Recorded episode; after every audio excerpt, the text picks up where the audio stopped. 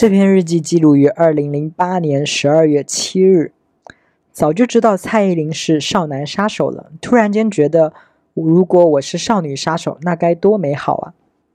对，啊，我发现我小时候真的对头衔 这个东西很有迷恋呢，就很想自己在武林之中占有一席地位，得到一个封号的那种感觉。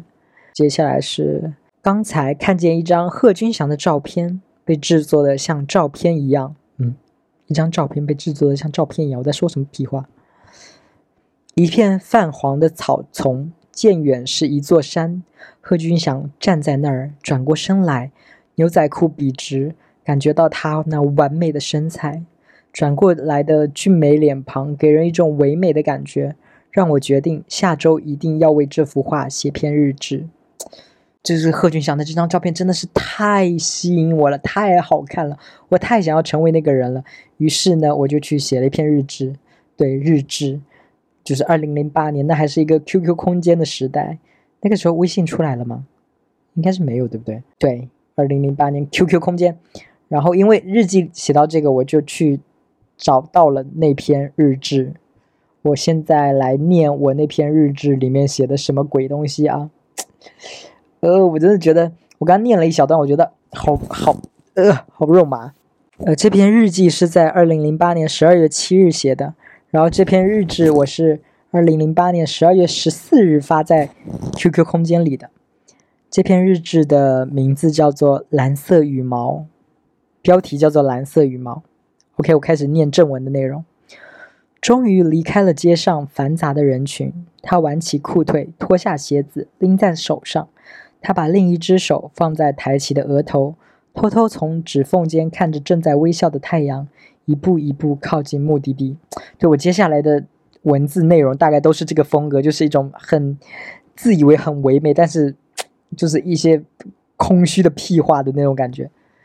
终于到了一个只有他一个人的很蓝很蓝的海边，他张开双臂，想要拥抱着他心中的伊甸园。他一步步走进他惦记着的海，但他也许不知道，这蔚蓝的海也惦记着他。这。为什么还会惦记着他呀？还是要把他吞了吧？这时已经是黄昏了，看夕阳在海的对面露出半个脸庞。他坐下，对着夕阳微微扬起嘴角。他双手抱着曲起膝盖，用脚趾记住浪花的亲吻。他真的很享受这美好的时光。他长得不是很好看，他一直很清楚。对这个地方，我就开始代入我自己了。这个他，我一直说他，但其实这个人是我。他长得不是很好看，他一直很清楚，我其实是在说我自自己。他一直向上帝祈祷，但上帝永远不给他一点回应。也许上帝正忙着吧。现在能理解他的只有四个人：海、夕阳、沙滩和好朋友小维。四个人呢？海、夕阳、沙滩算人吗？Hello。海、夕阳和沙不海、沙滩和夕阳将他们的美丽分给他，海给了他美丽的蔚蓝，沙滩给了他可爱的贝壳，夕阳给了他金色的披风，而小维则是唯一给他理解的人。想到这儿，他又不禁笑了一下，将头深深埋进膝盖，想着他和小维这位拥有超过爱情、亲情、友情的第四种关系的朋友。对这个小维，我其实是带入的是我那个我之前说过的很要好的那个女生朋友芬达。对我们当时一直说我们是超过，我们是超越友情、爱情、亲情第的第四种关系的朋友。哼，二零零八年你觉得你们超越了这么多，但是现在你们已经啊不都不不都不联系了。OK，我接着往下念哦。他们曾经一起疯狂的大笑，笑得让别人投来抱怨的眼光。他们还一起疯狂的大声唱歌，一起聊伤心的事。也只有小维能看到他平时用微笑掩盖的淡淡的自卑。他将脸慢慢移开膝盖，感受着一颗泪珠滑落。啊，好做作呀！然后他突然感觉有什么东西在轻轻撞击着他的脚。他睁眼去看，一只漂流瓶。他伸手将它捡起，对着夕阳。漂流瓶里面有一只蓝色羽毛，还闪着淡淡的光。他打开瓶盖，把那只羽啊，把那只蓝色的羽毛拿在手里，忽然发现脑子里有个人在跟他对话似的。脑子里的另一个人说：“我知道你有一个愿望，我可以帮你实现。你是谁？在哪里？我在你的手里。这的确很不可思议，但我真的可以帮你。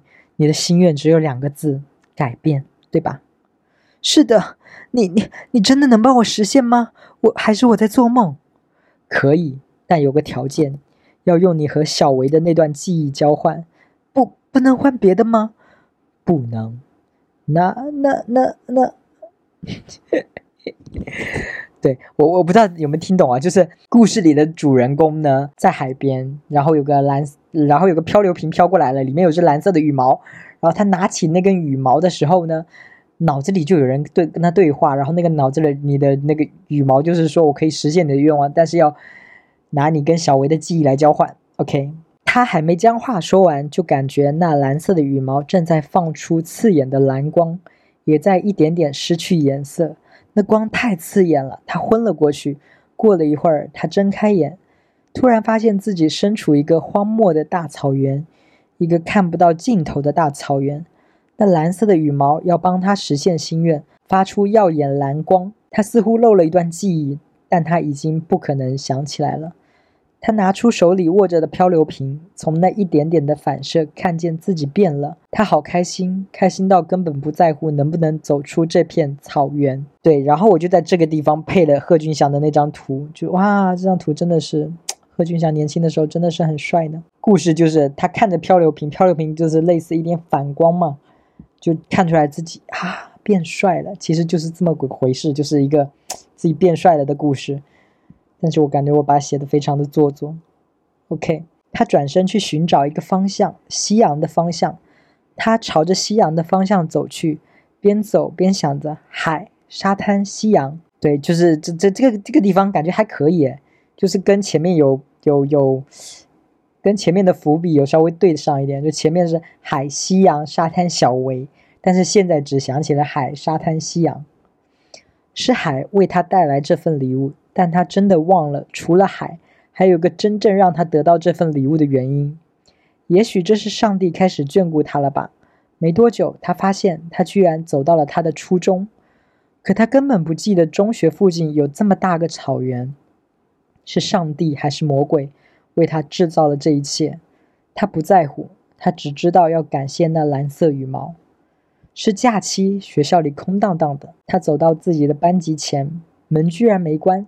他轻轻推开门，走了进去，突然发现有个女生站在班级的窗前，望着窗外。他想，她是谁呀？是自己曾经的同学吗？应该不是吧？他根本不记得有这个人。他不小心弄出了点声响。那女生转过身来，笑着说：“你是谁？”这个班曾经的一个学生。你是啊？那个女生转过来问男主角说：“你是谁？”然后男主角说。这个班曾经的一个学生，你是？然后那个女生说：“真巧啊，我也是。你是哪一届的？”这个男主角说：“三年前的那一届。”那女生有点惊讶的说：“你搞错了，还是我搞错了？我也是三年前的那一届，可我不记得我班上有个这么帅的男生。”他有点害羞的说：“我也不记得你呀。”不可能。然后那个女生说：“不可能，我我可经常跟小伦弄得全班都抱怨呢。”忘了谁也不可能忘了我们俩。他诧异地说：“小伦，我们班有几个小伦？”女生说：“当然一个啦。”然后男生说：“可我就是小伦，跟我一起疯狂大笑大闹的女生是谁呀？”嗯，然后女主就说：“当然是我，小维啊。还有你是走错班级了吧？还是记错了？你怎么会是小伦？小伦要是长成长成你这样，他不乐疯了。”对，这个故事情节的就是我。这个这个男主人公呢，突然间变帅了，然后回到了自己的中学，然后遇到了他用记忆交换的那个女生小维啊，应该应该这这么简单的故事，应该大家都有听懂吧？我只是怕我就是念的太琐碎了，搞就是嗯搞得大家很混乱。然后男主角就想，难道这所谓的小维说的是真的？他说：“你怎么知道？我以前是不好看，我以前长这样。”说完，他拿出了他的身份证。小维看着他的身份证说：“哇，真的是你呀，变化真大，这一定是我的祝福带给你的。不过怎么变了一下脸和身材，连记忆都变了，没良心！不记得我们是超越爱情、亲情、友情的第四种关系的朋友吗？不要告诉我那第四种关系就真的变成没关系了。好，对，这就是我们当时的一个内部梗。我们当时说我们是超越亲情、友情、爱情的第四种关系，然后有人说啊，那是什么关系？没关系吗？对。然后男接着男主很委屈的说：“可我真的不认识你啊！你确定你没认错人吗？”小维说：“本小姐记忆超强的，比小强还强。你再想想，记不记得我？”男主觉得也许小维真的认识他，就说：“我告诉你件事，你一定要相信我。也许这件事还跟你有关啦。刚才我去了海边。”然后小维说：“这才是你变了的原因吧？真的不可思议啊！”然后刚才我去了海边，我这里。画了一个破折号，估计就是省略说，我遇我拿到了那个什么蓝色的羽毛啊，然后变帅啦，什么什么什么的，就是省略掉那一段，可能没写出来，但是这个破折号就这个意思吧。然后小维就说：“这才是你变了的原因吧？真的不可思议。但你为什么会忘了我啊？”小伦说：“小伦也就是男主，小伦也就是我自己喜欢的名字，记得吗？我之前说我要改名叫杨飞伦。”小伦说：“也许是你记错了吧。”小维也有点怀疑自己，说：“嗯，是吗？带手机了吗？”小伦说：“带了。”然后他就把手机从口袋里拿出来。小维打开了短信收件箱，打开一条来自小维的短信：“晚安。”啊，就是就是小维来检查我的手机，然后发现了有我跟他的聊天记录，就是写晚安。然后小维还说：“哈哈，看你还骗我，证据确凿吧？掰的什么故事啊？”男主就拿着手机说：“我真的没骗你，你要相信我。”小维看着那根本不像撒谎的眼神，哭了。你真的把我忘了？可昨晚你还回我短信了呀！一定是那该死的蓝色羽毛，我就不信我没那根羽毛厉害。他让你丢的东西，我帮你找回来。记得我们曾经在班上就在那个位置抢过棒棒糖吃吗？小伦很不好意思的说：“不记得了。”小维又牵着他去了食堂，说：“以前虽然食堂没分男女，但大家都很自觉的分了。只有你一个男生坐在这边跟我一桌，记得吗？”“不记得。”小维又带他去了操场，操场那个高高的台阶。我们总是在晚自习开始之前一起到这里聊天、吃零食的，记得吗？不记得。面对着同样的可怕的答案，小维咬了咬牙。又带他到了教学楼的顶楼的阳台，把整个教学楼踩在脚底下，感觉离云端更近了一点。小维说：“还记得那次下雨天，我们一人拿一把伞，坐在自己带来的书上，在这里开玩笑。我说炎亚纶要娶我，你说你要娶蔡依林吗？记得吗？”然后男主角不好意思再回答那三个字了，呃，就不好意思再回答说不记得了。只是沉默。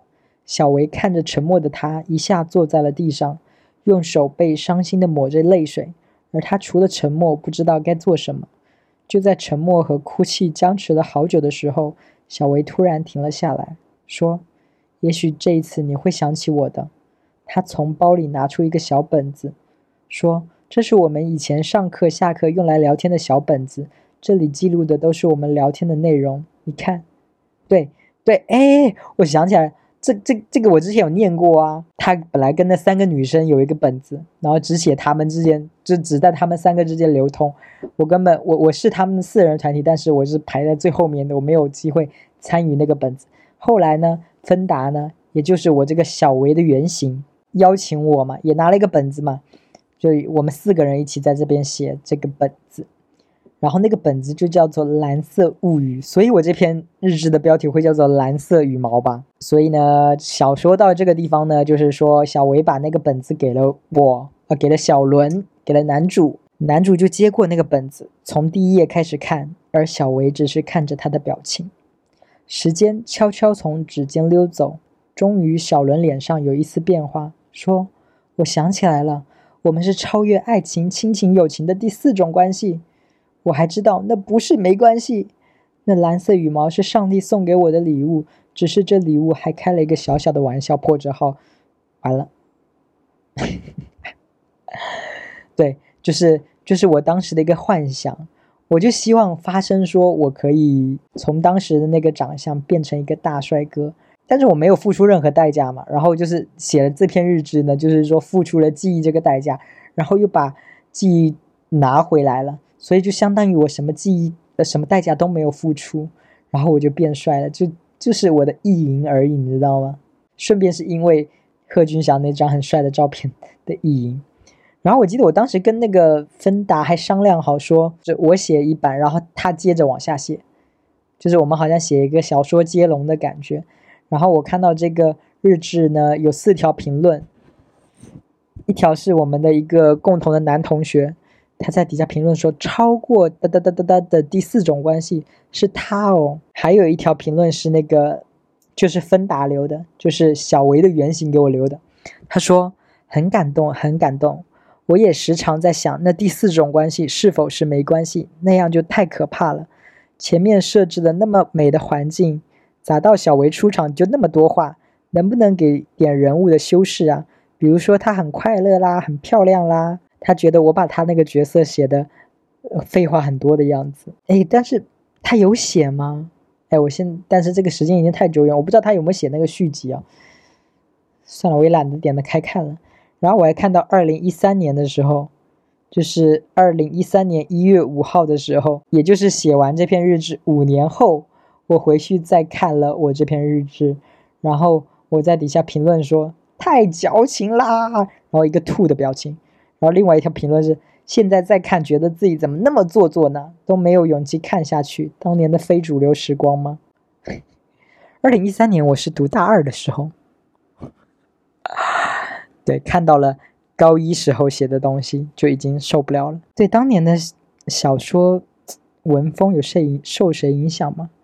对，到现在我也还是挺喜欢写小说的。反正当年就是很渴望，当年就是觉得那种很唯美的感觉就是很棒，然后想要。变得好看，然后现在长大了就觉得，哎，真的是现实了吧？就就不再抱有那么虚幻的那么那种幻想。小时候真的会觉得这种事会成真呢，就希望说奇迹发生在我身上。但你是 nobody，奇迹不会发生在你身上的好吗？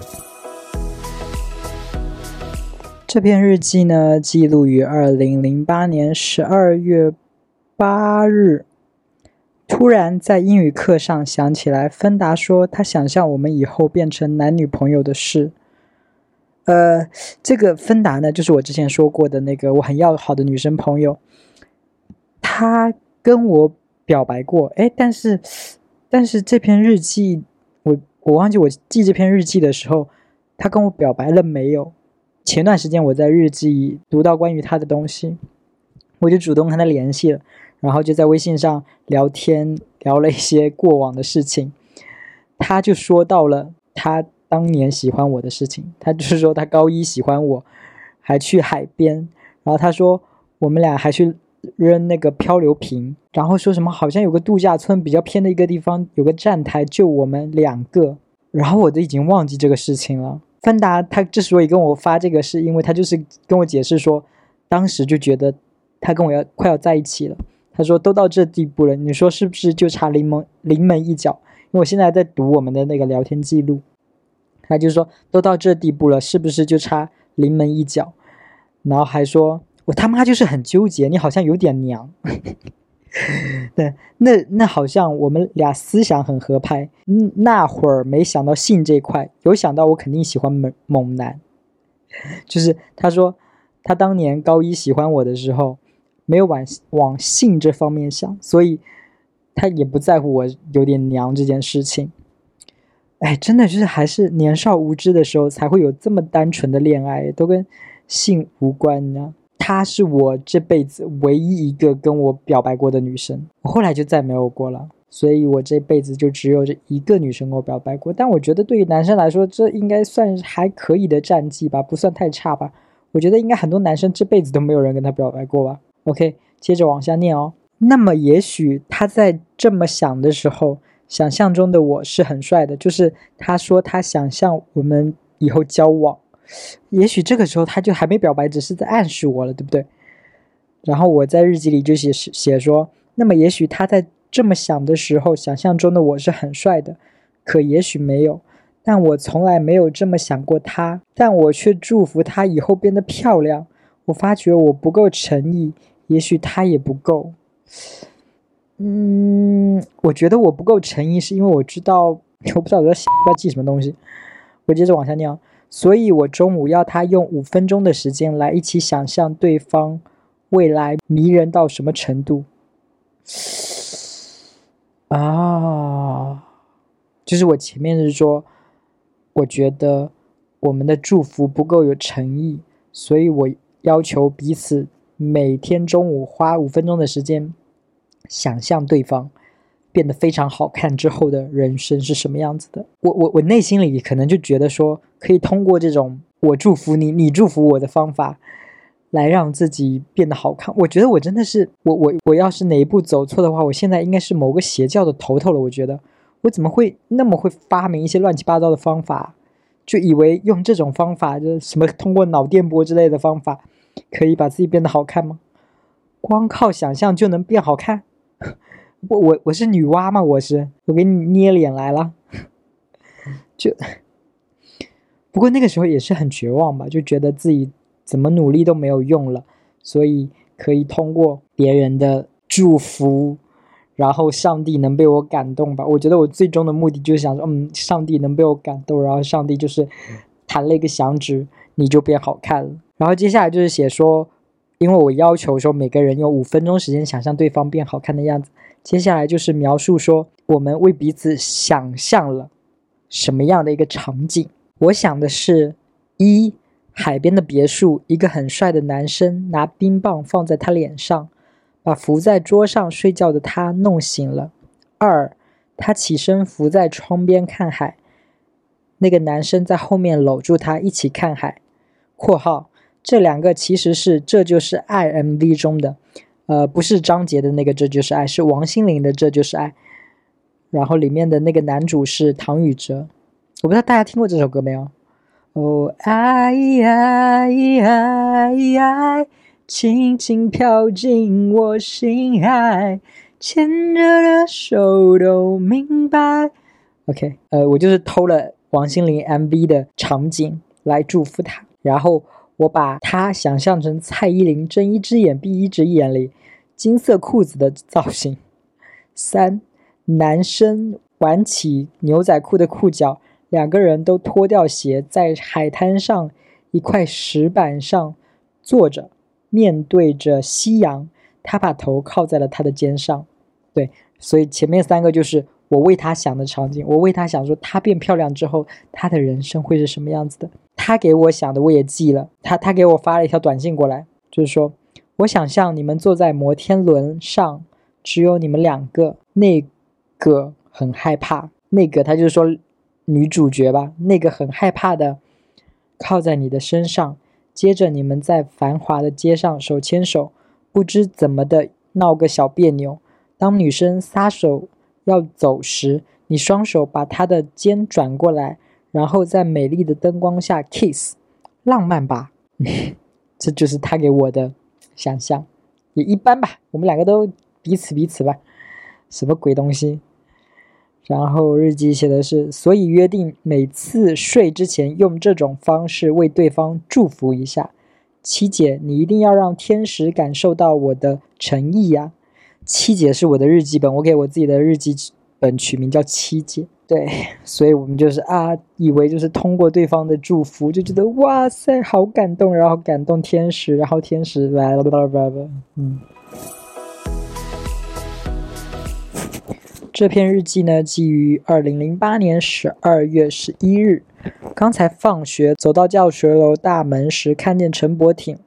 陈伯挺是我们当时的同年段的一个男生，但不同班，蛮帅的吧，很会打扮，很时髦的一个人。嗯，可能算是当年的校园风云人物吧。反正我认识他，应该能让我认识的都都是挺风云的人物。我还在括号里写说，难道姓陈的都是帅哥吗？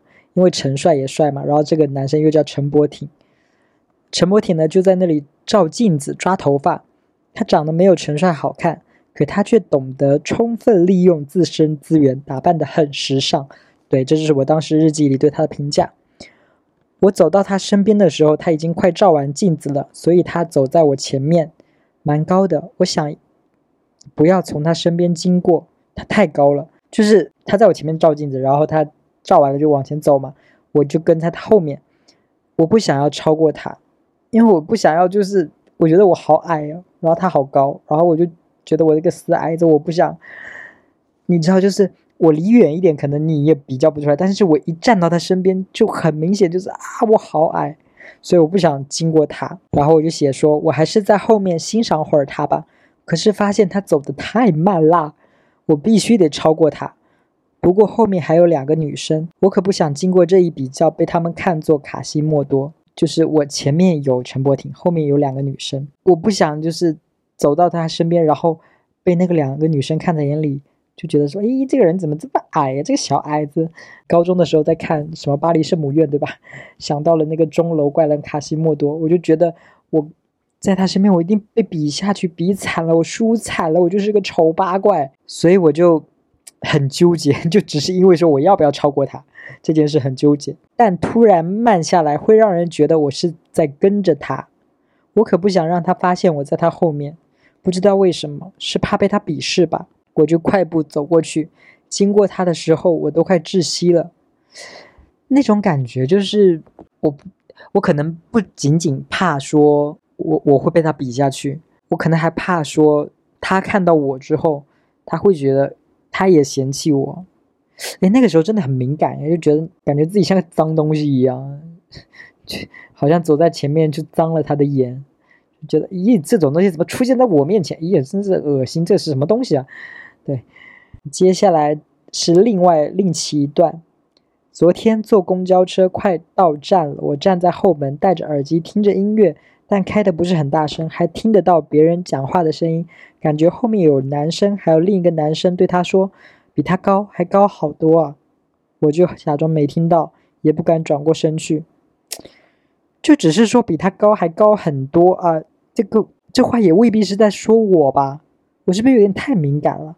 现在想想，我这种小丑角色的人物，真的该狠狠哭一场。我是个小丑角色的人物。刚才在红山桥上走的时候，就是我回家会经过一个红山桥，有个钓鱼的老人家突然间退出来一步。呃，那个桥上晚上的时候会有很多人在那边钓鱼，就抛个鱼竿，然后坐在那个地方，一排可能有几个吧。所以我遇到了，就是有个老人突然间往后退了一步，就是可能钓到鱼了，我不不知道，他退了一步。我就想说，他是不是上帝派来的？他是不是会问你有什么愿望，我可以帮你实现？可当我走过后，他还是没有反应，我才想起来这是不可能的。我已经就是疯狂到这种地步了，我就在随时在想说，神会出现，哪个神会可怜我，出现在我面前来帮我？我刚才问温倩，如果。温倩就是芬达，就是我前面说的跟我表白的那个女生。我刚才问芬达，如果第八号当铺的老板要让我忘了他，来答应我变高变帅的愿望，他愿意吗？啊，没有，我现在就想到这个问题也太做作了，太把自己当回事了吧？有就小时候这什么呀？这问这么难这种问题，这这种用英文怎么说啊？有点客气，对不对？好像是叫客气吧，就自己感动自己那个感觉。就问他说：“我要把我跟你的记忆拿去交换，当做条件跟第八号当铺的老板交换，你愿意吗？” 然后他也很认真的回我，他说：“如果说你变帅变高后，你还会像以前我们刚认识那样很单纯的想法，不会对不漂亮的女生很不屑，并且我还记得你。”那样的话，我或许愿意吧，就是有一种勉强感。我或许愿意吧，附加了很多条件。那那那种感觉，你知道，就是就这些话，他很重视我的友情，但又好像不是完全愿意为了我的心愿去省略号。就是他这个话有在勉强，因为他舍不得我们的友情。但同时也可以看出他没有，他知道，他知道我有多想要变好看，他没有说好，为了实现你的愿望，我就牺牲掉这个，他也没有，就是又又勉强，又又让我觉得不那么痛快，你知道，就让我觉得他做的还不够。你应该就是说，OK，我不要这段日记，我可能会更满意。然后日记还写，不过能这么说，他已经做出了让步了。毕竟我们是超越爱情、友情、亲情的第四种关系。希望真的有第八号当铺，只要有他帮我，还有什么好怕的呢？我和他的记忆，我就不信老板会说值不了那么多。啊，你真的是很。自以为是，你真的觉得那段记忆很值钱吗？我觉得第八号当铺的老板不会想要这段记忆的，因为你自己现在都不在乎了。OK，他们在群里发消息，你都装作没看见。OK。